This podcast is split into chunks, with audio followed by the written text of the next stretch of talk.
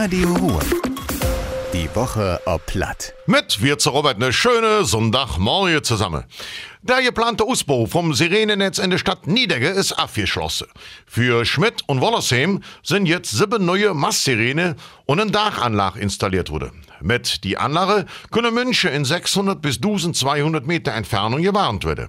Im Zug vom Hochwasserunglück 2021 ist ein Förderprogramm zum Ausbau von Warnsirene abgestaut worden. Darauf hätte Stadt Niedere zugegriffen. Sie hat auch den nächsten Antrag gestellt. Auch Berg und Emp sollen neue Anlage kriegen.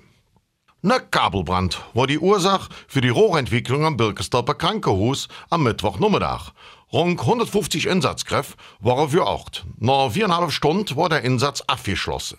Der Brand hat für einen Stromausfall gesorgt. Deswegen wurde das Spital in der Zeit durch ein Notstromaggregat mit Energie versorgt. Kein Patienten oder Mitarbeiter kommen zu Schade. Im Notfall schnell helfen, das soll in der Gemeinde in Hürtschewald bald möglich sein. Dafür sind Defibrillatoren an zentralen Stelle in der Gemeinde geplant. Die sind nötig, da der Rettungsdienst in manchen Teilen der Kommune länger braucht.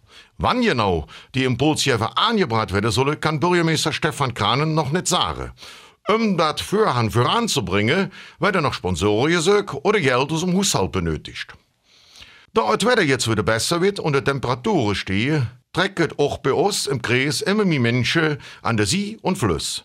Die Deutsche Lebensrettungsgesellschaft warnt daher ausdrücklich für die Gefahren im Wasser. In der Wewig sind allein im April fünf Todesfälle im Wasser registriert wurde, heset von der DLRG. Sie rät daher nur an Badestellen oder Schwimmbäder zu jan. Für im Schwimmen in große Flüsse, wie zum Beispiel im Rhein, rät die DLRG auf.